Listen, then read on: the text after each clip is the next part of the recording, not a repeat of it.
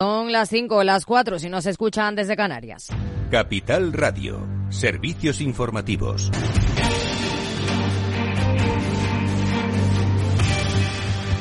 ¿Qué tal? Muy buenas tardes. El gobierno analiza la entrada de BlackRock en el capital de Naturgy tras la adquisición del fondo estadounidense GIP, que posee una participación del 20% en la energética española, antes de analizar si es preciso poner en marcha mecanismos para protegerla. Carlos Cuerpo, ministro de Economía, asegura que el Ejecutivo espera conocer más detalles sobre esta operación, aunque recuerda que España cuenta con un marco regulatorio que protege los intereses estratégicos del país. Que pretende encontrar un equilibrio adecuado entre, por supuesto, proteger nuestros intereses estratégicos en, en, sectores particularmente sensibles que tengan que ver con elementos como defensa o seguridad, incluyendo elementos tan importantes como ha señalado el propio presidente del Gobierno hoy, como la ciberseguridad, y a la vez ser un marco estable, predecible, para seguir atrayendo la inversión extranjera. Declaraciones en el foro de Davos, desde donde el presidente del gobierno, Pedro Sánchez, ha defendido la entrada del Estado en Telefónica para reforzar, dice, la ciberseguridad y apuesta por fortalecer Indra y la colaboración entre el sector privado y el gobierno. Estoy deseando reforzar esa cooperación en los próximos años porque tenemos muchos objetivos y retos que afrontar juntos. La transición ecológica, la transformación digital y la inteligencia artificial son los principales temas en los que trabajaremos con las empresas privadas en España. También participa la presidenta del Banco Central Europeo, Christine Lagarde, quien ha admitido por primera vez que la bajada de tipos del organismo podría llegar este verano. Hasta la fecha, el mensaje del BCE era descartar una pronta bajada de tipos. Respondía así a una pregunta en Bloomberg Televisión. Yo también diría que es probable, pero tengo que ser cautelosa porque también estamos diciendo que dependemos de los datos y que todavía hay un nivel de incertidumbre y algunos indicadores que no están anclados en el nivel en el que nos gustaría verlos. Lagarde ha insistido en la importancia de seguir recabando información sobre la evolución de los salarios en la zona euro, por lo que ha emplazado a finales de la primavera, cuando se conozcan los resultados de las negociaciones colectivas en curso. Y la Unión Europea ha acordado iniciar las negociaciones con el Consejo sobre las nuevas reglas fiscales comunitarias que limitarán deuda y déficit después de cuatro años, cuando se congelaron por la pandemia. Eso sí, el Parlamento propone suavizar las nuevas reglas acordadas en diciembre para dar más flexibilidad a los gobiernos a la hora de reducir su deuda. Escuchamos al comisario europeo de Economía, Paolo Gentiloni. En primer lugar, adoptar un enfoque diferenciado basado en el riesgo para garantizar una reducción de la deuda realista y sostenible. En segundo lugar, crear incentivos sólidos para las inversiones y las reformas con el fin de apoyar el crecimiento sostenible. En tercer lugar, evitar la dependencia de otros estados y, en cuarto lugar, desarrollar un mecanismo de ejecución fuerte. La Comisión está dispuesta a facilitar las próximas negociaciones, consciente de la importancia del papel que desempeña el Parlamento Europeo en el proceso de decisión.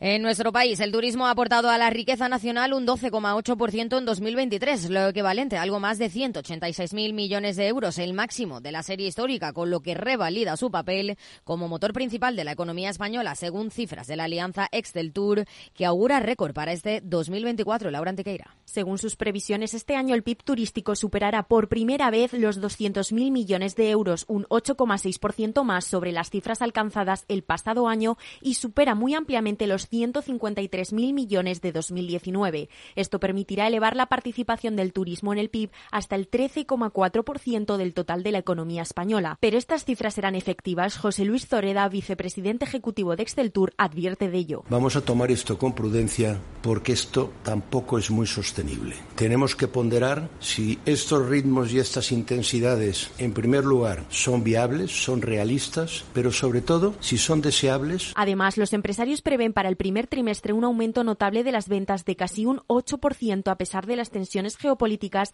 y la debilidad de la economía global. Los destinos más deseados para 2024 serán los vacacionales de sol y playa, especialmente en el litoral levantino andaluz y en el archipiélago balear. Canarias también experimentará mejoras y respecto a los destinos turísticos urbanos, Madrid y Barcelona continuarán a la cabeza. Gracias, Laura. Y hoy la ministra de Trabajo ha firmado con comisiones obreras y UGT la subida del salario mínimo interprofesional del 5% para 2024 hasta los 1.134 euros brutos mensuales en 14 pagas, mientras que Hacienda prevé reducir las retenciones de IRPF para todas las rentas inferiores a 21.000 euros brutos y no se practicará así ninguna retención para las que se encuentren por debajo de 15.876 euros, lo que incluye a quienes cobran el salario mínimo interprofesional. Con eso les dejamos con más información con Rocío Arbiza, Mercado Abierto. Muy buenas tardes.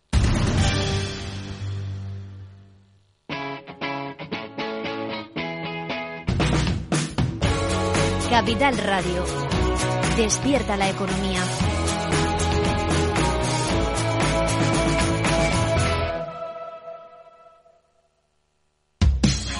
Los jueves, de la mano de nuestra coach Patricia Guzmán, llega Rafa también entrena un espacio dedicado al desarrollo de las actividades directivas con un tono desenfadado y no exento de humor. Los jueves, Rafa también entrena en El Balance, Capital Radio. ¿Sabes cuál es el mejor dial para escuchar Capital Radio?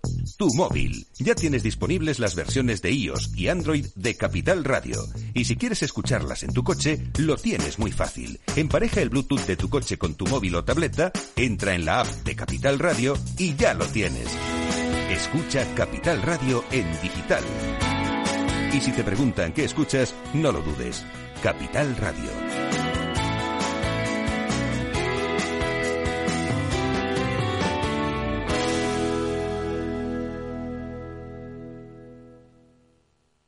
Tardes de Radio y Economía. Mercado Abierto. Con Rocío Arbiza. Seis minutos los que pasan de las cinco en punto de la tarde de las cuatro si nos están escuchando desde Canarias. Tenemos una jornada de recortes generalizados en los mercados de renta variable. Ahora mismo el IBEX se está dejando en torno al cero, en torno al 1,40% caídas también al otro lado del Atlántico es el Dow Jones, el único que de momento trata de darse la vuelta hacia terreno positivo. En el mercado de deuda estamos viendo repuntar el bono alemán a 10 años hasta cotas del 2,27%, el estadounidense al mismo plazo hasta el 4,10 y es una sesión en la que tenemos eh, fortaleza del dólar, debilidad de la moneda única que se cambia por 1,0863 unidades. Redrive, el renting de usados de ALD Automotive, patrocina este espacio. Entra en aldautomotive.es y descubre todas las ventajas. Tresis ha presentado perspectivas para el primer semestre del ejercicio esta jornada. ¿Con qué activos son más positivos? ¿En qué temáticas ven más recorrido? ¿Dónde sitúan los principales problemas en este 2024? De todo ello vamos a hablar justo ahora con José Miguel Mate, consejero delegado de Tresis. ¿Qué tal? Muy buenas tardes. ¿Qué tal, Rocío? Buenas tardes. Bueno, ¿por qué el mercado se empeña en seguir viendo tantas bajadas de tipos por parte de la Fed y por parte del Banco Central Europeo, pese a los esfuerzos de ambos por enfriar esas expectativas? Bueno, yo creo que se basan en, los resultados en dos cosas. ¿no? Primero, en la inflación, en la evolución de la inflación, que se ha moderado de manera muy significativa a lo largo del 2023 que recordar que veníamos de niveles casi cercanos al 10%, tanto en Estados Unidos como en Europa, ¿no? Y terminar en el entorno del 3%, pues da cierto optimismo. Y además, la ralentización de la economía hace que, bueno, pues que, muchos analistas digan o piensen que, lo próximo que tiene que hacer y de manera rápida eh, los bancos centrales es bajar tipo de interés. Yo creo que se aferran a esos dos, a esos dos aspectos, ¿no? Pero mm, yo creo que, no es, y ahora mismo lo están haciendo y lo están dejando claro los bancos centrales, que no es exactamente lo que ellos tienen en la cabeza. Y si me permites, hay un tema que es muy importante y es que lo que no quieren, eh, esa es una interpretación, obviamente, mm. es que el mercado haga su trabajo. Quiero decir que si los inversores, los, eh, todos los analistas internacionales piensan que va a haber bajadas de tipos, el mercado reacciona con bajadas de tires y, por tanto, parte del trabajo que han hecho ellos subiendo los tipos, pues digamos que, queda compensado y por tanto lo que están haciendo es enfriar ese, eh, esos ánimos para que los inversores no tengan tan claro que lo que van a hacer los bancos centrales es bajar los tipos. ¿Y ustedes cuántas bajadas esperan del precio del dinero este año y qué ritmo de reducción de los balances? Porque ahí es donde, donde está otra de las claves, ¿no? Efectivamente En aspecto somos bastante más moderados que el mercado. El mercado está estimando, como bien has dicho, entre seis y siete bajadas. Incluso alguno ha anticipado más bajadas a lo largo del, del 2024. No nosotros somos mucho más prudentes. Primero, con el inicio de las mismas, que no se produciría hasta la segunda mitad de año, o por lo menos en el segundo trimestre, a finales del segundo trimestre, y en el mejor de los casos estamos pensando en cuatro bajadas en Europa y quizá tres, ya veremos a ver si cuatro incluso, y nos parece mucho en, Estados Unidos. Mm. Eh, eso por lo que respecta a los tipos de interés. Por lo que respecta a los balances, eh, hay buenas señales por parte de los bancos centrales. Siguen moderando los balances, es decir, retirando parte de la liquidez, pero lo están haciendo de una manera bastante prudente. Y digo que es una buena noticia que el mercado piensa que siempre están ahí, aunque sigan bajando y retirando esa liquidez, si hay algún acontecimiento o alguna necesidad, lo que van a hacer automáticamente es inyectar, como vimos en la primavera del año pasado con la crisis bancaria en Estados Unidos. Por tanto, siguen eh, moderando esos balances, pero de manera bastante prudente. Bueno, y en vista de que esa recesión que tanto se venía anunciando desde hace tanto tiempo no ha llegado, eh, ¿qué esperan ustedes este año en términos de crecimiento? ¿Vamos a ver grandes diferencias dependiendo de dónde miremos del globo?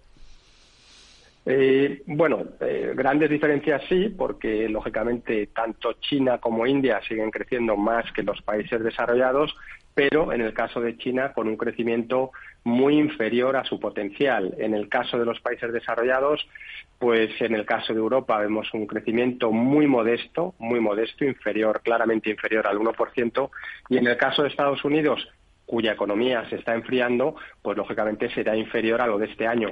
En el conjunto de la economía global estamos hablando por tercer año, ya casi cuarto año consecutivo, de una moderación del crecimiento que ya se sitúa claramente por debajo del 3%. Y el problema es que no vemos grandes factores que animen a, ese crecimiento global, a una animación del crecimiento. Tenemos que esperar a, mejoras claras de, eh, de, la productividad en el mundo desarrollado, eh, cosa que, que, creemos que llegará, pero que todavía es pronto para, anticipar, o por lo menos de manera significativa, hmm. y por tanto seguimos pensando que el crecimiento va a ser muy moderado. Bueno, hoy mismo hemos tenido un ejemplo en China, ¿no? Con esa macro que se ha conocido, que ha decepcionado bastante. Todo el mundo espera allí nuevos estímulos. Sí, eh, la situación de China es muy mala. El sector inmobiliario, yo creo que los españoles somos los que, seguramente, los que mejor sepamos interpretar lo que significa una crisis en el sector inmobiliario, ¿no? Y, si tenemos en cuenta incluso la diferencia de, peso relativo del sector inmobiliario lo que tenemos, lo que teníamos aquí en, cuando llegó la gran crisis financiera y lo que tienen allí todavía en términos de PIB, que es casi un 25%, pues sabemos que el estallido de esa burbuja va a suponer eh, una losa para el crecimiento en China. Tienen que aplicar estímulos, también tienen estímulos monetarios, como ya están haciendo y como han anunciado, pero también tienen que, de una manera muchísimo más clara, apoyar a las empresas y, digamos, ser tan o dejar de ser tan beligerantes como han tenido con sectores que eran precisamente los que más aportaban al crecimiento desde el punto de vista de la economía nueva, de la nueva economía y no de la economía del ladrillo. ¿no? Hmm. Por tanto, les espera todavía mucho que drenar y eso para la economía global no es buena y de hecho para los países emergentes mucho peor. Todos aquellos países que, que crecían y de manera muy significativa al calor de la demanda de China pues lógicamente van a seguir sufriendo. Si pensamos en términos de inversión, hay casi consenso en considerar la renta fija como el activo estrella este ejercicio. ¿Ustedes qué esperan de la renta fija después del comportamiento vivido, sobre todo en noviembre y diciembre del 23? ¿Y qué segmentos concretos de la renta fija ven más interesantes? Claro, efectivamente sí que apoyamos. Nosotros el año pasado no éramos tan tan optimistas con la renta fija como era prácticamente todo el mercado. Dijimos o pensábamos, por lo menos, que, no iba a ser un camino de rosas como así ha sido. Solamente ha sido al final, como bien decía, en, noviembre y diciembre, cuando ha pegado el tirón esa caída de las rentabilidades. Eh, cuando ha subido y cuando se ha sumado al cupón, eh, se ha sumado la apreciación por la caída de la rentabilidad.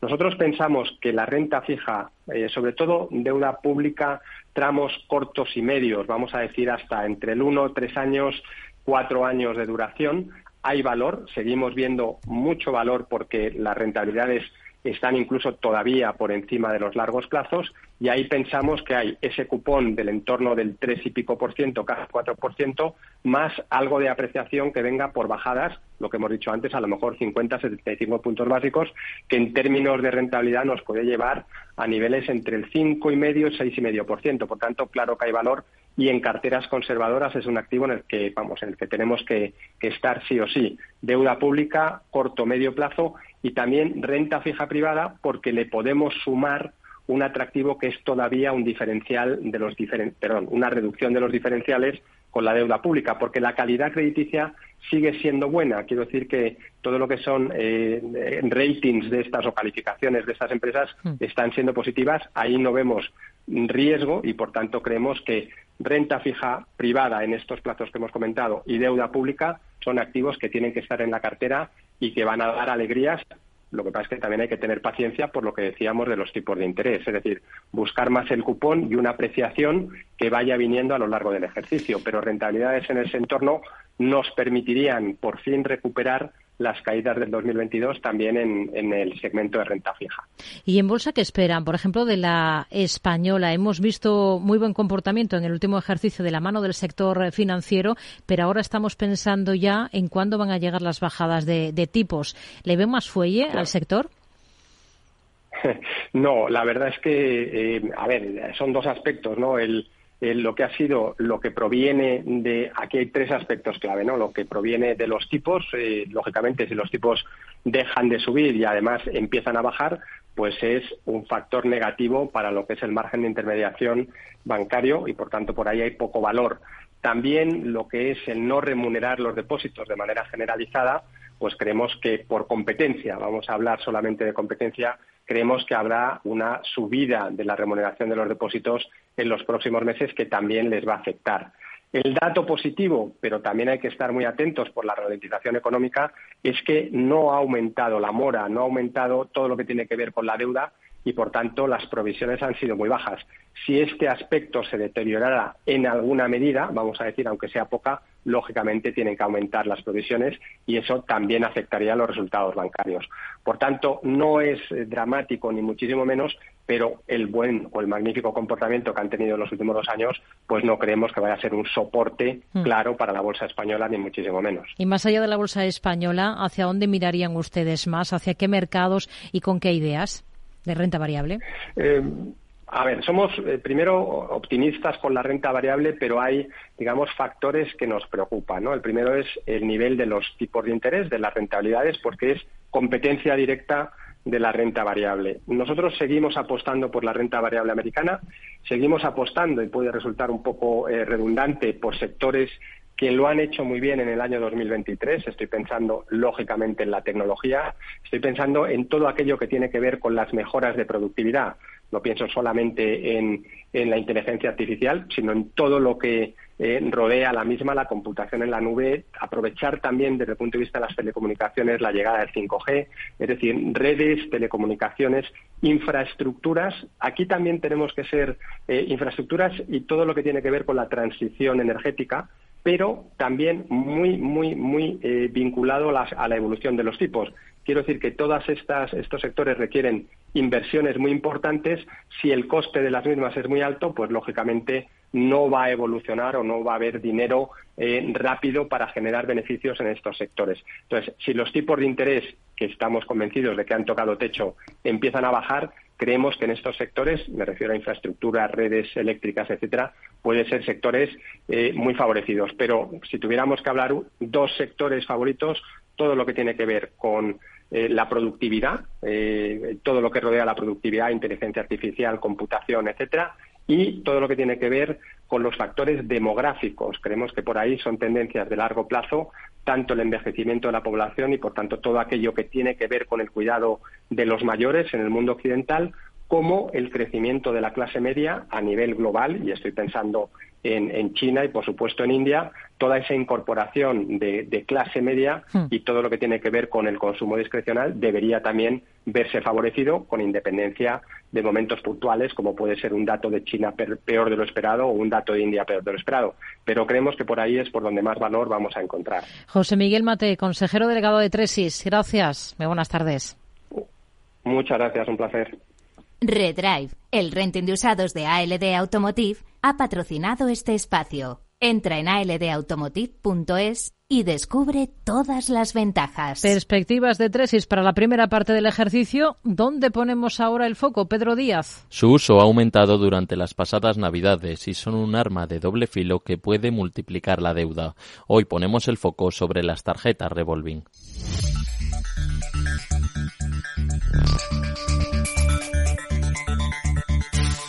El consumo en Navidad se incrementa y tras meses de precios por las nubes, la capacidad de gasto de los hogares se resiente. El ahorro que los españoles acumularon durante la pandemia se está agotando. Es más, durante los nueve meses primeros del año, las familias retiraron 21.847 millones de euros de sus depósitos, una cifra récord. Sin embargo, la rueda del consumo no se detiene. Estas Navidades cada español ha gastado de media 745 euros, 10 más que las pasadas, según la Organización de Consumidores y Usuarios. ¿Cómo puede aumentar el gasto con menos dinero? Pues acudiendo a herramientas de crédito como las tarjetas revolving. Es habitual que durante la campaña navideña la demanda de tarjetas revolving aumente, aunque no es la alternativa más recomendable si no se conocen sus riesgos. Javier Moyano, consejero delegado de Reclama por mí.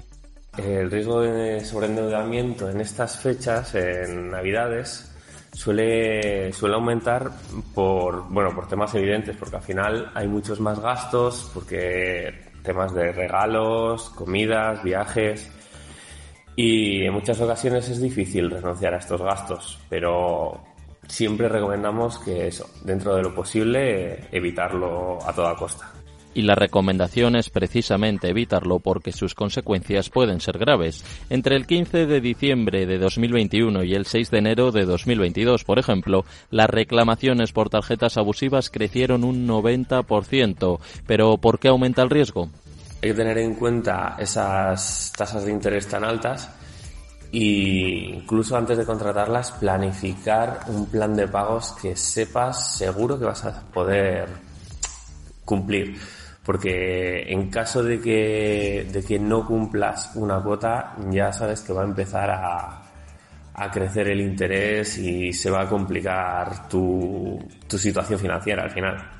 ¿Por qué se utiliza si es una herramienta peligrosa? Pues parte de la culpa recae sobre el usuario, que contrata el servicio sin saber muy bien de qué se trata, pero en el otro lado de la balanza está la propia naturaleza del mismo, una herramienta de préstamo cuya deuda no para de crecer. En consecuencia, la deuda se incrementa incluso aunque los clientes cumplan con los plazos pactados. Además, los intereses suelen estar entre el 20 y el 25%. El peligro de las tarjetas revolving, un regalo navideño envenenado.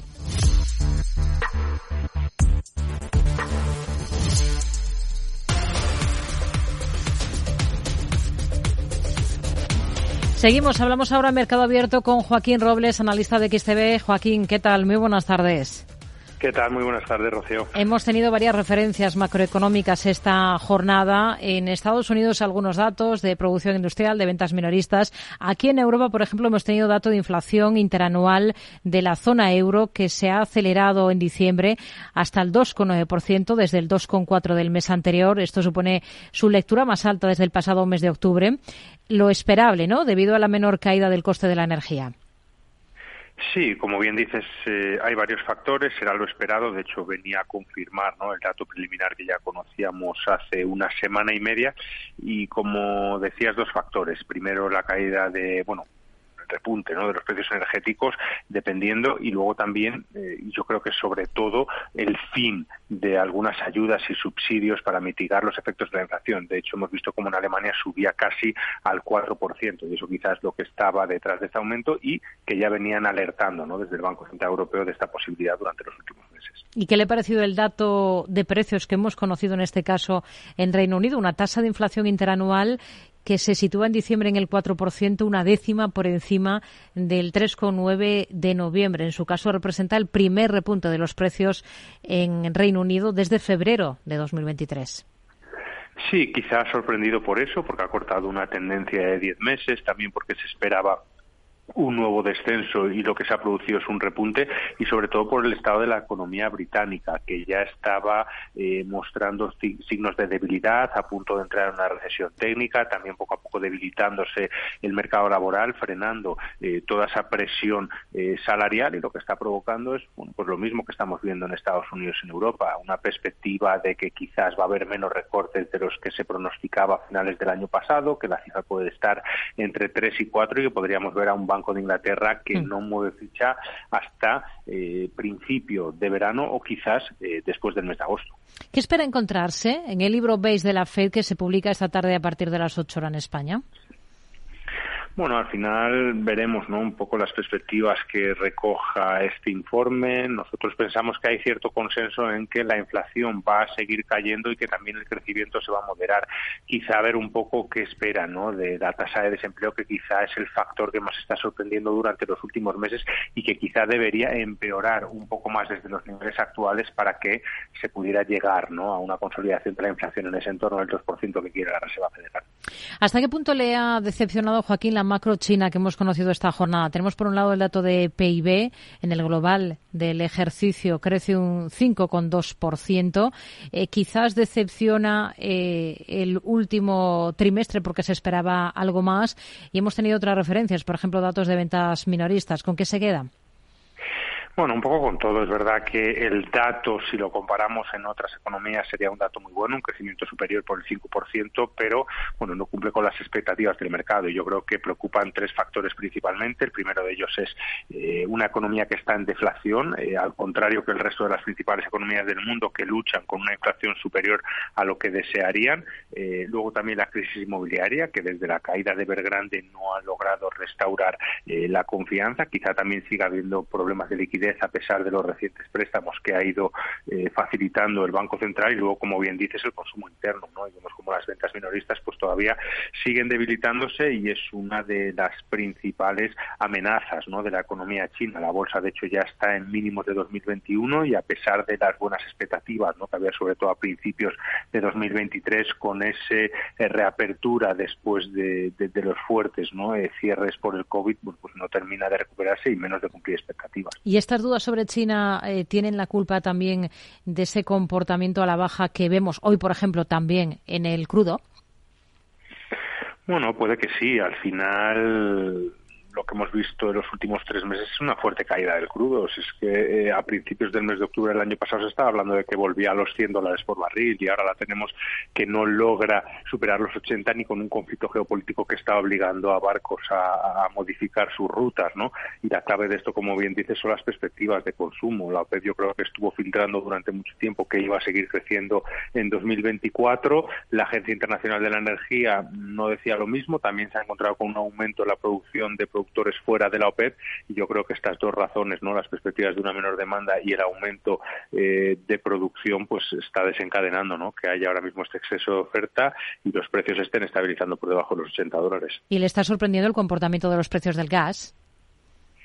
Pues en cierta manera sí, porque lo vemos muy estable a pesar de que han vuelto ¿no? a caer las temperaturas, pero aquí lo que se está descontando es que la situación no es como la del año pasado, no hay un temor a una falta de suministros, los inventarios eh, todavía siguen en unos niveles aceptables y se espera que no caigan del 50% en toda esta temporada de frío. Entonces, bueno, eso es un poco lo que está reinando y a pesar de que hemos visto una fuerte subida ¿no? desde finales del año pasado, hmm. vemos como poco a poco los precios se van moderando. Joaquín Robles, analista de XTV, gracias. Muy buenas tardes. Igualmente, muchas gracias. Hemos escuchado esta jornada a la presidenta del Banco Central Europeo, Christine Lagarde, comparecer en Davos, en ese foro económico mundial, donde está ahora mismo el foco puesto de la geopolítica y de la credibilidad del sistema económico. Selena Niezbala.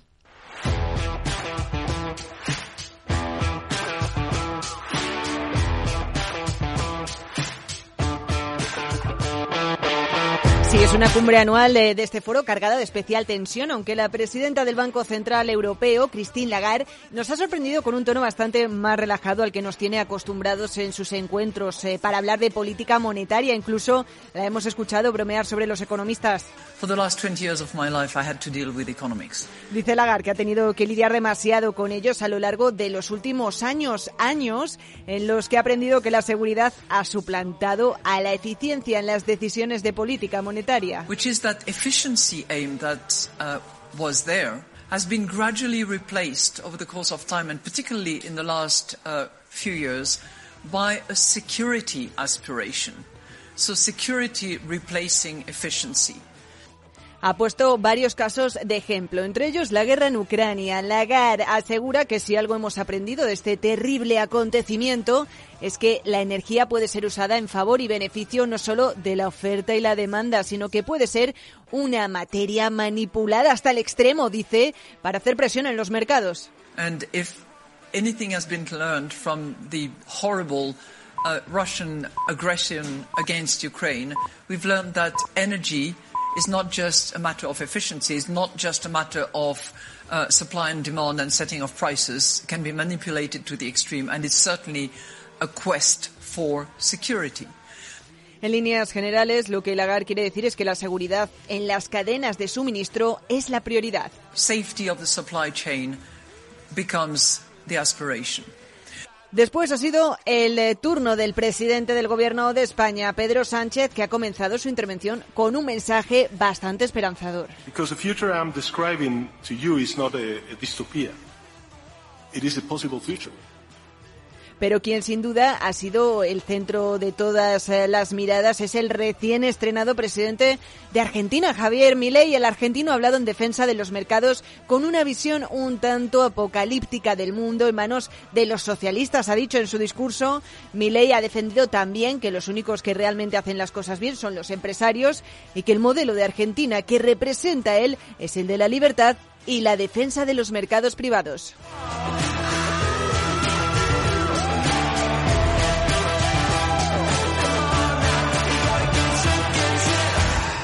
Hoy tenemos al euro recortando terreno en el mercado de divisas frente al billete verde de Estados Unidos. Está en cotas de 1,0849 unidades según las pantallas de XTB. Lucía.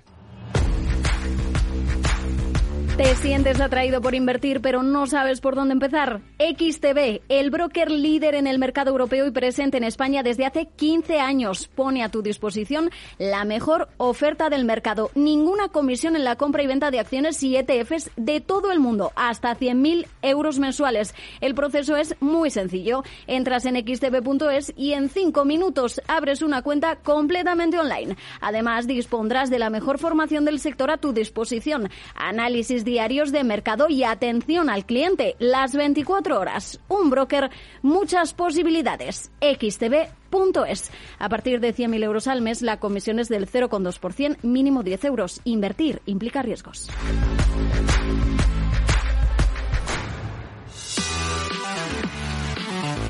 Tardes de Radio y Economía. Mercado Abierto. Con Rocío Arbiza. Vamos a mirar cómo está la escena en el mercado de renta fija de la mano de David Alcaraz, director de inversiones de Diagonal Assets Management. ¿Qué tal, David? Muy buenas tardes. Hola, buenas tardes, Rocío. bueno, a su juicio, ¿qué ha sido hoy lo más llamativo, lo más interesante? ¿Con qué se quedaría de lo que ha visto en el mercado de renta fija? Bueno, seguimos con, con este año 2024 con, con correcciones en, en los precios, con subidas en las, en las rentabilidades de los bonos, porque quizá vimos un, un rally demasiado demasiado importante los dos últimos meses, sobre todo de, 2000, de 2023. Y hoy hemos tenido ese dato que, habéis estado comentando de, inflación en el Reino Unido, que ha sido superior a, al que se esperaba, además de todas las declaraciones que seguimos escuchando de los bancos centrales que están intentando enfriar las, las expectativas de los mercados en cuanto a a, las bajadas de tipos y sobre todo la proximidad de esas bajadas de tipos. ¿no? creo que el mercado se estaba probablemente precipitando y anticipando en exceso ese inicio de bajadas de tipos y entonces lo que estamos viendo es una es, una típica corrección después de ese mega rally que vimos en, las últimas en las últimas semanas de, del año 2000, 2023. A corto plazo pensamos que puede haber cierta presión adicional ¿no? Eh, en, en tipos, la, la, curva se había aplanado mucho y, estamos esperando otra vez oportunidades para, para intentar intentar alargar duraciones, que, hayamos aprovechado este rally para, para reducirlas y, estamos esperando esa oportunidad para, para volver a incrementarlas porque seguimos pensando que, es un año para, para el activo, que, seguro que los bancos centrales bajan tipos, sobre todo en Europa, por la situación macro, y por lo tanto pues con ganas de, aprovecharlo pero pero creemos que ahora pues esta situación de corrección pues puede seguir en, los próximos días hemos visto esta jornada por ejemplo emisión de deuda en Alemania ha adjudicado algo más de 1.600 millones de euros en bonos a 30 años con un interés medio del 2,42 y del 2,45% ha sido una subasta con dos tramos ¿qué le parecen estos datos estos porcentajes? Bueno, que tiene que haber gente para todo, ¿no? Inversores para todo. Es lo que comentaba. Nos sigue pareciendo que, el mercado está descontando muchas bajadas de tipos. Eh, ofrecen algo más de rentabilidad que el, que el bono a 10 años alemán, que, está por debajo, están en torno al 2,28. Pero pensamos que hay mucho riesgo aquí de, duración ¿no? para, para esta rentabilidad del 2,42%. Nosotros eh, nos parece que, que no es el momento para para invertir en estos plazos a estos tipos, ¿no? Eh, por lo tanto, no, no, no estamos participando de este tipo de emisiones a, tan largo plazo. Aquí entendemos que es más pues, compañías de seguros y otros inversores que necesitan eh, machear posiciones que, ya les puede interesar eh, estas rentabilidades a, estos plazos. Hmm. Si miramos a Estados Unidos, ¿hasta qué punto le inquieta la avalancha de emisiones que tiene que llevar a cabo el Tesoro del país de ahora en adelante? Porque se espera que casi se duplique a dos billones de dólares en este 2024. Sí, es lo que tú has dicho, ¿no? De ahora en adelante, ¿no? No, no, no va a ser un, no va a ser solo en 2024, ¿no? Es algo que nos vamos a tener que acostumbrar a esta, a esta avalancha de, emisiones por parte de, Estados Unidos, pero también por parte de la suma de estados de la eurozona, el Reino Unido, de Japón. Eh, la deuda es la que es, eh, no para de incrementarse. Con los tipos actuales, evidentemente, los, los, los intereses de esa, de esa deuda tan alta son muchísimos. Eh, creo que de momento no va a haber ninguna dificultad para ir colocando esta deuda porque los tipos están, están por encima del 5% en Estados Unidos, por encima del 4% en Europa. Eh, pensamos en general, eh, muchos de los agentes de los mercados, que puede ser un activo interesante la renta fija y por lo tanto pensamos que no, no es un problema. Eh, si ahora volviésemos a un escenario como el que hemos vivido estos años atrás, de tipos negativos aquí en Europa, de tipos muy bajos en Estados Unidos, pues probablemente eh, sí que creemos que si eso volviese a pasar, eh, podríamos ver cierta dificultad para, para, para el colocar toda esta deuda masiva. Creo que mientras no entremos en recesiones profundas, tanto en Europa como en Estados Unidos, mm, de momento sí que se va a hablar de eso, ¿no? De que son importes eh, que, a todos creo que se nos eh, que, que, nos supera, ¿no? Estos importes tan tan brutales, pero mientras no entremos en recesiones profundas, creo que el mercado no va a plantearse si eso es pagable o no pagable, ¿no? Que, creo que es un debate que en algún momento habrá que afrontar, pero, pero que mientras los tipos estén donde están, los crecimientos económicos sean escasos, pero todavía sean, sean positivos, creo que no va a haber mayor dificultad para, para colocar esta, esta deuda. Si hablamos de deuda corporativa, em, ¿en deuda de qué tipo de empresas españolas ahora mismo se están fijando ustedes especialmente? Bueno, aquí hemos estado muy activos en, 2023 comprando bonos seniors de, desde IAG que pagaba muchísimo por la, por la situación coyuntural que teníamos a nivel macro, lo que se esperaba de posibles recesiones. Eh, pues compramos bonos de Avertis, de Cepsa, de, algunos, algunas inmobiliarias como Colonial o LAR. Eh, también del de, pues, más defensivo, las eléctricas, Naturgy, eh, Mafre, Telefónica. Eh, ahora estamos, estamos pensando que, en, algunas de estas emisiones a plazos de cuatro o cinco años que ya han corrido muchísimo, estamos incluso planteándonos deshacer alguna posición como, como en Colonial 2028 o en, o 2028, que ya ofrecen rentabilidades, eh, pues en un caso del 3,25 y en el otro del 3,5, que, que, que lo que decíamos, ¿no? que, han, subido mucho los precios y bajado bastante las rentabilidades, pero hemos estado muy activos ahí. Luego en, todo el, sector financiero, pues veíamos eh, interesantes las, las seniors, las preferentes senior de, de banca mediana, de Abanca, de Unicaja, de, de Sabadell y luego estuvimos comprando también y siendo muy activos por el diferencial que nos ofrecía eh, las subordinadas financieras de, bancos de mayor tamaño aquí como Caixa o como Santander y algún coco también en, la, cuando cuando hubo todo el eh, el ajetreo, todo el movimiento que tuvimos con, con Credit Suisse, que, ahí se dispararon los diferenciales de, de los cocos, pues eh, emisiones de bancos que nos parecen solventes y que nos parecen seguros como Caixa y, y Bankinter, pues también fuimos, fuimos activos y, compramos emisiones de, de, este tipo. Cambiando de tercio completamente, ¿qué oportunidades ven ustedes em, a día de hoy, eh, este año, en el mercado de crédito high yield? ¿Qué ve más atractivo? Sí, es un segmento que ya hemos estado comentando alguna vez que me has, que me has invitado a participar, que, veíamos más interesante lo que es el investment grade, porque si la situación macro se complica, pues probablemente el, high yield pueda, pueda sufrir. Los diferenciales han estrechado bastante en los últimos meses, le vemos menos, menos potencial.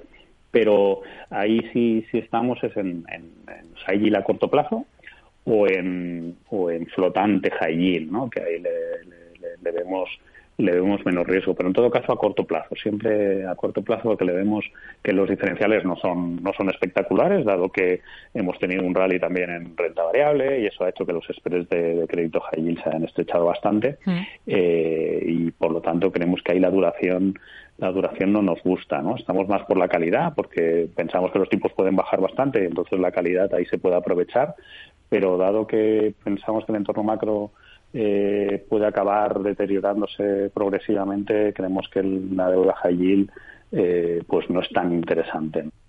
Y ahí, en todo caso, estamos, ya digo, en muy corto plazo. Con ello nos quedamos. David Alcaraz, director de inversiones de Diagonal Asset Management. Gracias. Muy buenas tardes. Gracias, Rocío. Buenas tardes. Mercado Abierto. Capital Radio.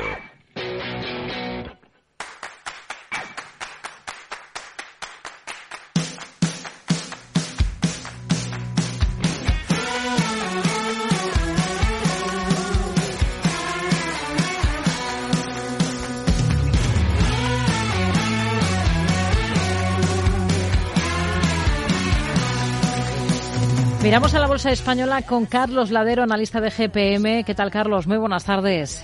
¿Qué tal? Buenas tardes. Bueno, ventas claras en toda Europa ah, en esta jornada. Eh, también en la bolsa española que se aleja de esa cota de los 10.000 puntos, ¿no? Bueno, sí, eh, normal, ¿no? Yo creo que hemos acabado un año muy, muy bueno en renta variable a todos los niveles, desde casi prácticamente todos los mercados. Y, bueno, una vez que, se ha cobrado el fee de éxito, como se suele decir en estos casos, pues bueno, pues lo normal es regular. Ese, empujón rally final. Hmm. Hoy tenemos algunos valores en el punto de mira, títulos destacados, por ejemplo, dentro del selectivo el que más ha subido ha sido Indra, por encima del 2,5%. Sabemos ahora que el banco ING ha aflorado una participación del 6,98% en el capital de la compañía tecnológica española, lo que convierte a este banco en uno de los principales accionistas. ¿Ustedes serían compradores ahora sí en Indra? Pues de momento seguiríamos un poco al margen, ¿no? Yo creo que, que nuestra filosofía este año es precisamente estar al margen de cualquier compañía ¿no? que, todavía tenga problemas internos, en el caso de Indra todavía no se han resuelto, sobre todo los, los, de management. Tema de ING, eh, supongo que serán participaciones indirectas, los, los grandes bancos no al final, aunque parezca que la participación es del propio banco, generalmente suelen ser por, derivados o por fondos o por estructuras que no, que no son las del propio banco, con lo cual tampoco me fiaría mucho de eso. Entonces, en nuestro caso, creemos que, que, debemos seguir esperando, ¿no? A ver si se, resuelve internamente ¿no? su, situación, sobre todo accionarial y, y a nivel management.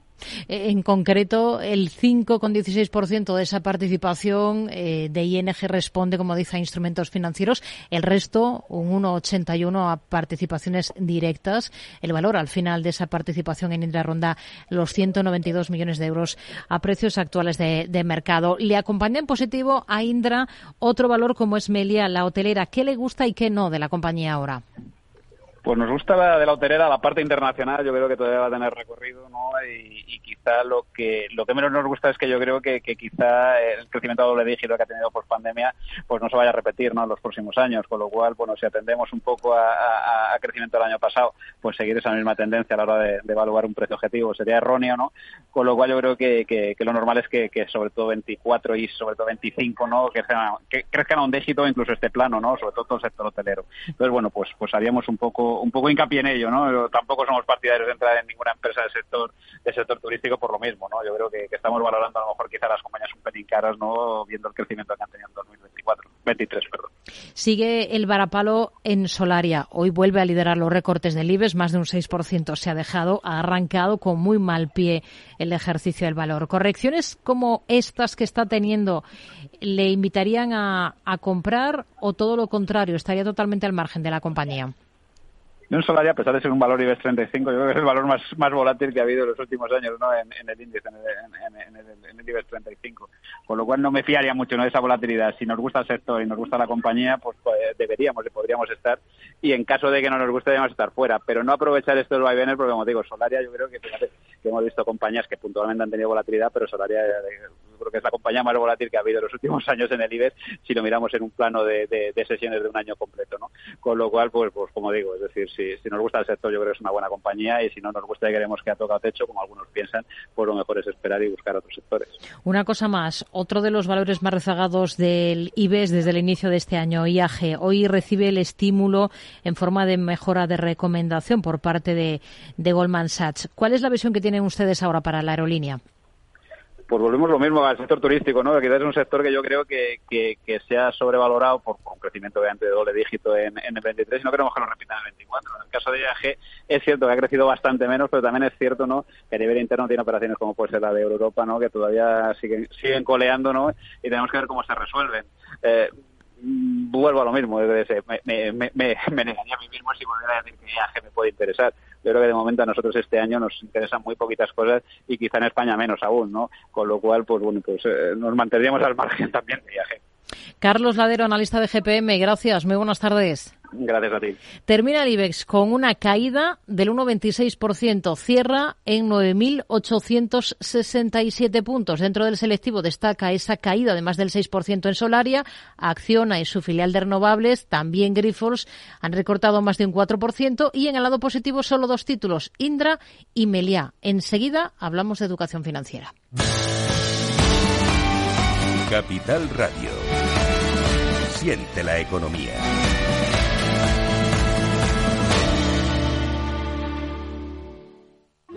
Fascinante, mágico, sorprendente, emocionante. ¿Te apetece descubrir Macao?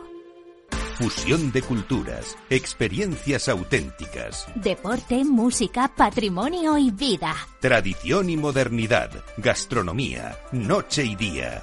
Ven y experimenta Macao. Mercado Abierto, Capital Radio.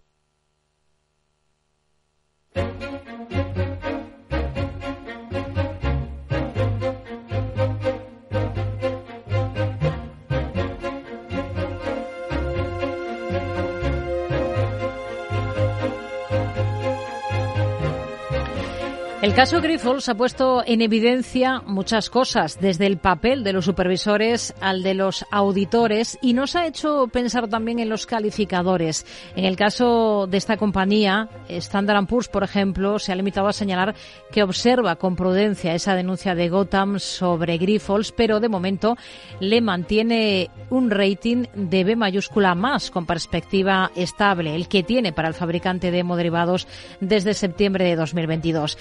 Esta tarde, en este espacio de educación financiera, queremos hablar de esto último, de los ratings, de su importancia. Miguel Ángel Bernal, socio del despacho Bernal y Sanz Bujanda. ¿Qué tal, Miguel Ángel? Buenas tardes. Rocío, buenas tardes y feliz año, que hoy es el último día para felicitarle el año. ah, bueno, pues aprovechemos entonces. feliz año. Hoy, una definición de lo que es eh, un rating de una compañía X bien podría ser que es una evaluación que indica el riesgo de crédito de esa empresa, ¿no? Efectivamente, vamos a ver. El rating no está, unido exclusivamente a la renta fija. Lo hacen una serie de compañías que son independientes y que tienen que estar autorizadas, ¿de acuerdo? Donde les ponen una nota. Eh, como a los, digamos, a los niños, ¿no? Pues del 1 al 10, el 5 sería aprobado, no aprobado, etcétera. Bueno, pues ellos tienen sus propias nomenclaturas, pero son agencias independientes y tienen que estar autorizadas. Mm. Los ratings son utilizados en los mercados de capitales como referencia a la hora de tomar decisiones de inversión. Tenemos interiorizado que ser triple A es la mejor nota, pero luego hay una extensa gama de letras hasta el extremo opuesto, ¿no? Digamos. Sí, vamos a ver. Eh, tenemos dos grandes grupos, ¿de acuerdo? Lo que llamamos el grado de inversión, o si quieres en inglés investment grade, ¿vale? Que es del triple A hasta lo que es triple B negativo. ¿eh? Luego, si quieres, explicamos un poquito lo que, lo que significa cada uno. Y luego, posteriormente, ya a partir de triple B, lo que sería un doble B, pues empezamos a entrar en calificaciones que pueden llegar hasta un triple D.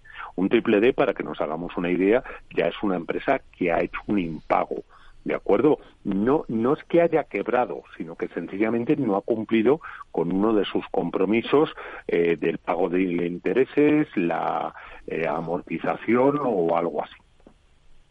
Expliquemos, ahondemos un poquito, ya que nos dice para más adelante podríamos hablar de lo que significa ¿no? ser AAA, eh, hasta esa, ese último escalón en la parte de grado de inversión. Sí, vamos a ver. Eh, todo lo que sea grado de inversión triple A es que en este momento, y ojo, en este momento, porque los ratings se revisa, no hay ninguna duda que aunque haya eh, vientos en contra o que haya situaciones pues muy adversas, ¿de acuerdo? no va en ningún momento a incumplir ni el pago de los intereses ni el pago del principal. Yo voy a poner un ejemplo, Alemania, ¿de acuerdo? A partir de ahí empecemos de triple A, van bajando, doble A, hasta llegar a A y triple B. Triple B, dentro de la escala de lo que entendemos como renta fija, sigue teniendo, eh, digamos, unas grandes fortalezas eh, pues para pagar eh, los intereses, las amortizaciones, etcétera, pero ante una coyuntura muy, y remarco la palabra muy desfavorable, podría tener problemas.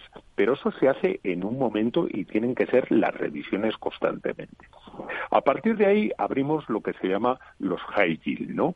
Bueno, si lo traduzco, alta rentabilidad, en mis tiempos, que yo ya peino muchas canas, era lo que llamamos los bonos basura. Son empresas que ante situaciones pues complicadas, difíciles, etcétera, eh, pues pueden incumplir tanto el pago de los intereses, el pago de principal, etcétera. No significa que estén quebradas, ¿de acuerdo? ¿Eh? Eso sí, a partir del momento que pasamos de C y ya empezamos con otras clasificaciones, ah. ahí ya tenemos, eh, bueno, pues mm, eh, emisores, ¿de acuerdo? Que pueden ser desde un Estado hasta una empresa muy chiquitita, ¿de acuerdo? ¿Eh? Donde han incumplido ya alguno, bueno, pues de no tiene por qué ser el, el gordo, el principal, que nosotros llamamos la deuda contraída, sino sencillamente los cupones. Un simple retraso de un minuto pasada las 12 de la noche en pagar significa que te vas a, pues, a esa letra, ¿eh? a esa, bueno, pues una empresa que no, que no ha cumplido. ¿eh? ¿Los criterios de evaluación de cada calificadora o cada agencia de rating son, son los mismos o pueden variar? A ver, pueden variar. De hecho, por ejemplo, si yo me, cojo eh, las tres más famosas, luego si quieres hablamos de ellas, las tres más famosas son Standard Poor's, ¿de acuerdo? Moody's, que fue la primera agencia de calificación en el mundo, y Fitch, ¿de acuerdo? Por cierto, Standard Poor's es una hija independizada de Fitch, ¿no? Entonces, sus criterios pueden ser diferentes y sus notas, ¿de acuerdo? ¿Eh? Eh, sus notas no es ni más ni menos que una opinión, eh, pueden ser diferentes. Y lo encontramos, pues, por ejemplo, mm, desde el Reino de España, y mira, nombraba al Grifols, ¿de acuerdo? Pues hasta Grifols. ¿eh? Entonces, no tienen por qué tener, eh, digamos, la misma nota. ¿eh? ¿Por qué a un país o a una compañía les conviene estar calificado? ¿Les conviene contar con un rating? Bueno, vamos a ver, pues porque eso está en el ADN del sistema financiero. ¿Y a qué me refiero con el ADN del sistema financiero? Mira, si yo me cojo tú te coges o cualquiera de tus oyentes nos cogemos, por ejemplo, eh, un folleto de emisión de un fondo de renta fija, de un fondo de pensiones, nos dice que invertirán hasta, eh, bueno, hasta triples B, 50% triples A, etcétera, etcétera. Es decir, que para nosotros es una referencia tremenda, enorme, ¿de acuerdo? Incluso eh, cuando una mm, empresa emite eh, deuda, que no es ni más ni menos que un préstamo, lo que puede ocurrir es que no tenga una nota. Eso puede vetar muchísimo a inversores, como por ejemplo son los fondos de inversión, los fondos de pensiones, mm. incluso a los propios bancos o financieras. ¿Quién paga a las agencias de, rating y quién quién las controla? Eh, ¿Pueden ser sancionadas si se equivocan? Porque tenemos casos bastante polémicos, ¿no? Fallos muy notables, por ejemplo, en la crisis financiera, en la evaluación de Lehman Brothers, sin ir más lejos. Bueno, vamos primero con quién paga. Aquí llegamos al punto conflictivo. Paga el emisor. Es decir, si, una, si el Reino de España emite, ¿de acuerdo? Es el Reino de España quien le está pagando a las agencias de calificación a las cuales acuda eh, para que le den la nota. Y eso siempre ha sido, digamos, una chinita en el zapato.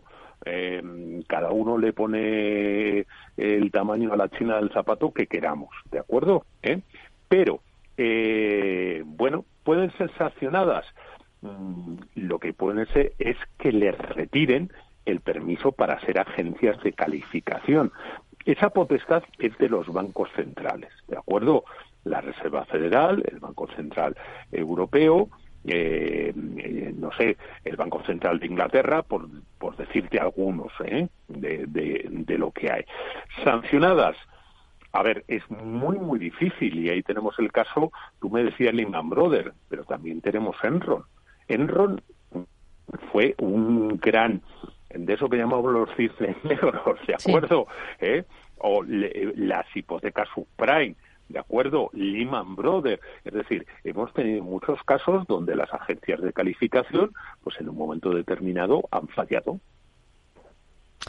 Nos quedamos con ello, con todas estas explicaciones en esta sección de educación financiera. Hoy hablando de los ratings. Miguel Ángel Bernal, socio del despacho Bernal y Sanz Bujanda. Gracias. Muy buenas tardes.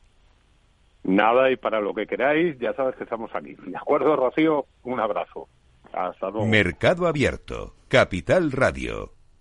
Seguimos hablando de educación financiera. Contar con una buena educación es clave desde las edades más tempranas y conocer cultura financiera básica es el objetivo del proyecto Finanzas para Jóvenes que impulsa el Departamento Aragonés de Educación, también el voluntariado de CaixaBank y el Instituto de Estudios Financieros. Hablamos de ello con Julia Sala, que es responsable del programa de Finanzas para Jóvenes en el Instituto de Estudios Financieros. ¿Qué tal, Julia? Muy buenas tardes.